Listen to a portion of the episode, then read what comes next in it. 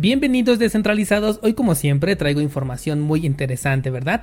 Vamos a hablar de eh, una forma que te puede resultar útil para comprar Monero, obviamente con sus pros y contras. Eh, también pasaremos por dos noticias que toman el tema de la gobernanza al momento de tomar una decisión sobre un proyecto cripto. Por un lado, una empresa centralizada completamente, pero que decide hacer las cosas con una supuesta gobernanza. Y por el otro lado, una organización que se dice descentralizada, pero bueno, ya conoces mi opinión sobre dar la gobernanza a través de tokens que se entregan con privilegios. También para los usuarios del neobanco que se llama Nu, hay buenas noticias en tema cripto y bueno, mejor vamos comenzando porque hay mucho que platicar. Gracias por acompañarme. Esto es Bitcoin en español, episodio 590. El precio de Bitcoin el día de ayer rompió ligeramente el soporte de los 20 mil dólares posicionándose en 19.844 y al momento en el que estoy grabando está también ligeramente por debajo de los 20, solo un dólar por debajo de los 20 mil, pero esta vela va comenzando prácticamente para el momento en el que estoy eh, grabando este episodio. Así que es muy probable que la vela del día de hoy cierre por debajo ya de este nivel de, soporte que tenemos en los 20. Hay que estar pendiente. De ahí en fuera no tenemos nada más que comentar en temas de precio. Prácticamente se sigue moviendo dentro de este canal lateral que podríamos marcar desde los 18 hasta los 23 y hasta que el precio no rompa ya sea por encima o por debajo de estos dos niveles que acabo de mencionar pues no tendremos realmente algo interesante que comentar.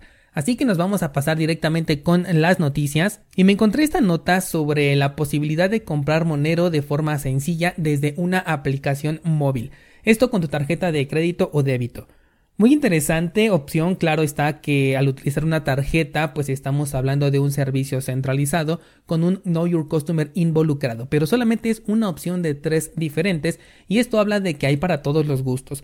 La aplicación personalmente no la conocía, se llama MyMonero y antes de ponerme a grabar, bajé el programa para PC para poderle dar una revisada rápida. Y sí, te ofrece tres opciones. Por eso es que me gustó, porque no es que te esté limitando, sino por el contrario, te ofrece la oportunidad de elegir. Y bueno, pues ya cada quien tomará su decisión. La primera es a través de ChainNow, que al final es el mismo exchange que utilizamos en cursosbitcoin.com, en donde puedes hacer intercambio entre criptomonedas, evidentemente Monero incluida.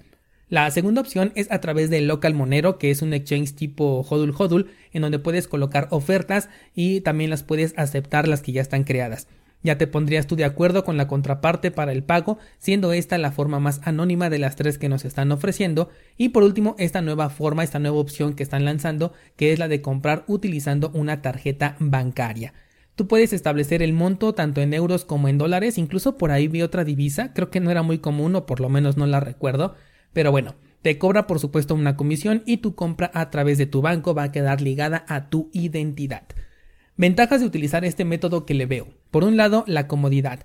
Siempre será más cómodo utilizar un servicio centralizado a menos que te acostumbres ya a un peer-to-peer, pero pues yo que he utilizado ambos, siento que es más rápido y cómodo abrir por ejemplo mi cartera de Bitso y en tres minutos ya tengo la criptomoneda que quiero comprar camino hacia mi cartera en hardware por ejemplo, ¿no? Que utilizar eh, por ejemplo servicios como Hodul Hodul, pero aún así prefiero la privacidad ante la comodidad.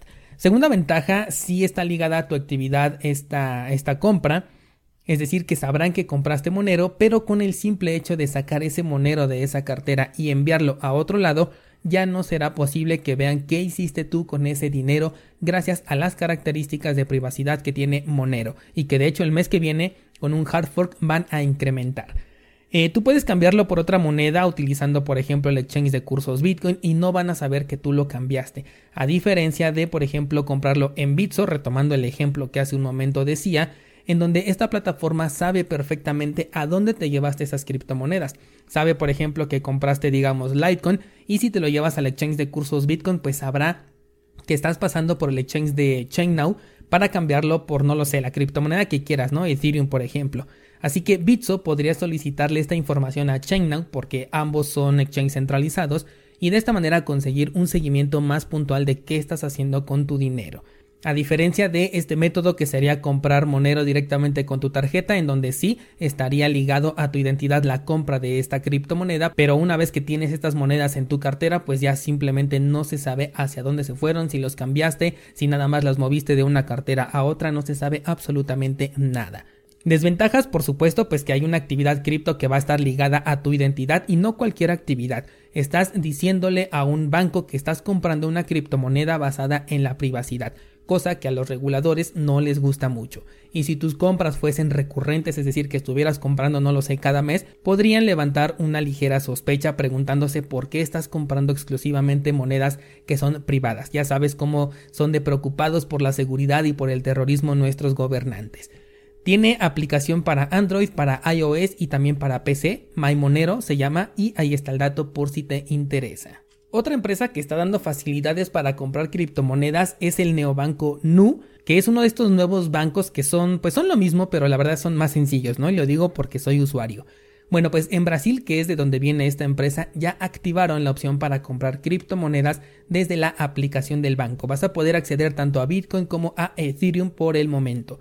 Este movimiento es apenas el primer paso para democratizar el acceso a las criptomonedas en América Latina, dice la empresa, por lo que eh, tiene contemplado que los demás países en donde tiene presencia este neobanco también se vean beneficiados de esta herramienta, incluido por supuesto México. Desconozco si va a ser exposición directa al precio de las criptomonedas a través de instrumentos derivados o si por el contrario podrás retirar estas criptomonedas a una cartera que esté bajo tu control. Finalmente, como dije, son opciones, cada quien elegirá lo que mejor les convenga o no. Para un descentralizado, por ejemplo, pues eh, difícilmente le puede llamar la atención un derivado, ya que él sabe pues cómo moverse dentro de este sector cripto con mucha facilidad. Pero para una persona que a lo mejor no está acostumbrada a este sector y que tampoco le interesa meterse, puede tener la exposición directa a la volatilidad del precio a través de un derivado y también le va a funcionar para los fines que esta persona esté buscando. Pasemos al tema de la gobernanza. Primero tenemos a Lido, la empresa de la que hace poco estuvimos hablando por temas primero de centralización en Ethereum 2.0, ya que controla más del 30% del stake, y después por la pérdida de, de, paridad de su criptomoneda con Ethereum, la cual por cierto en este momento se está recuperando en estos días, pero hay que ponerle ojo para ver cómo le va si es que el mercado tiene una nueva caída. Bueno, pues resulta que el responsable de la comunidad de la Bacon Chain de Ethereum publicó en Twitter algo que me parece muy controversial y dice, ¿quién será el primer proveedor de staking que se comprometa públicamente a limitarse a no operar más del 22% de los validadores de la cadena de Ethereum? En respuesta, Lido hizo una propuesta de gobernanza para ver si a los participantes les gustaba esta idea, la respuesta es hasta el momento arrasadora con un 99.8% en contra, lo cual puede cambiar muy poco de aquí a que cierre esta votación porque termina el primero de julio. La idea de proponer esto por parte del líder de la Bacon Chain es porque hay un tema innegable de centralización en Ethereum 2.0, lo cual puede resultar en un control del 51% y con ello de las decisiones futuras del proyecto de Ethereum ahora tiene ya el control de un 31-32% según recuerdo la última vez que lo revisé. Entonces, este mensaje fue lanzado digamos que al aire, pero directamente buscando que fuera Lido quien se comprometiera a no participar con más del 22%. Ay, descentralizado, me cuesta un montón de trabajo decirlo de otra forma, pero la verdad es que es lamentable el tipo de soluciones que a veces buscan los de Ethereum para solucionar los problemas que ellos mismos están creando.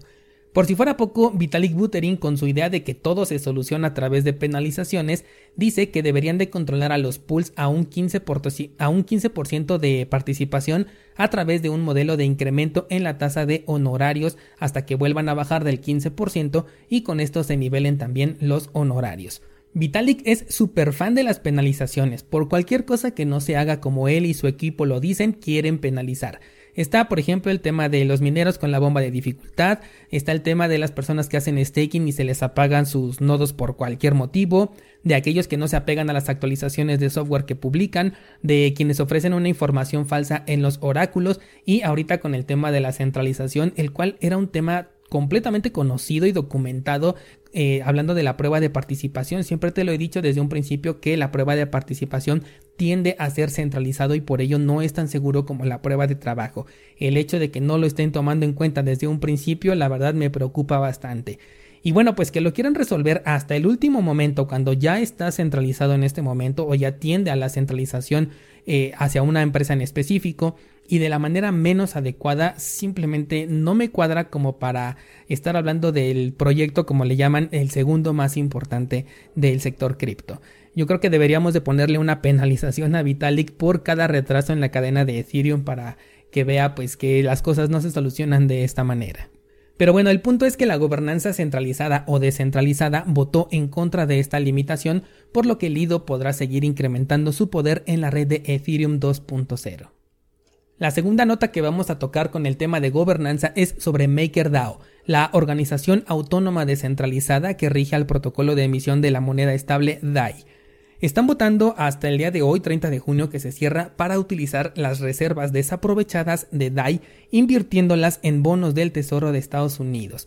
Esto para sobrellevar el mercado bajista y aprovechar el dinero que está estacionado no solamente sin generar ningún beneficio, sino incluso perdiendo valor gracias a la inflación porque pues está ligado al precio del dólar.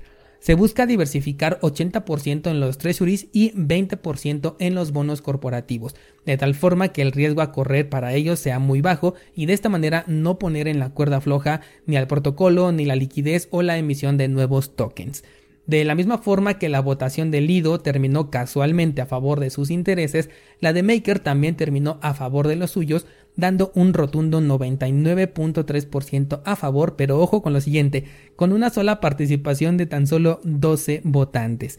Estos 12 son los que van a decidir el futuro de los eh, fondos desaprovechados como le están llamando ellos. Así de pequeña es la descentralización de DAI, que por cierto me pregunto qué pasaría si esos fondos depositados en bonos del tesoro fueran bloqueados por el gobierno.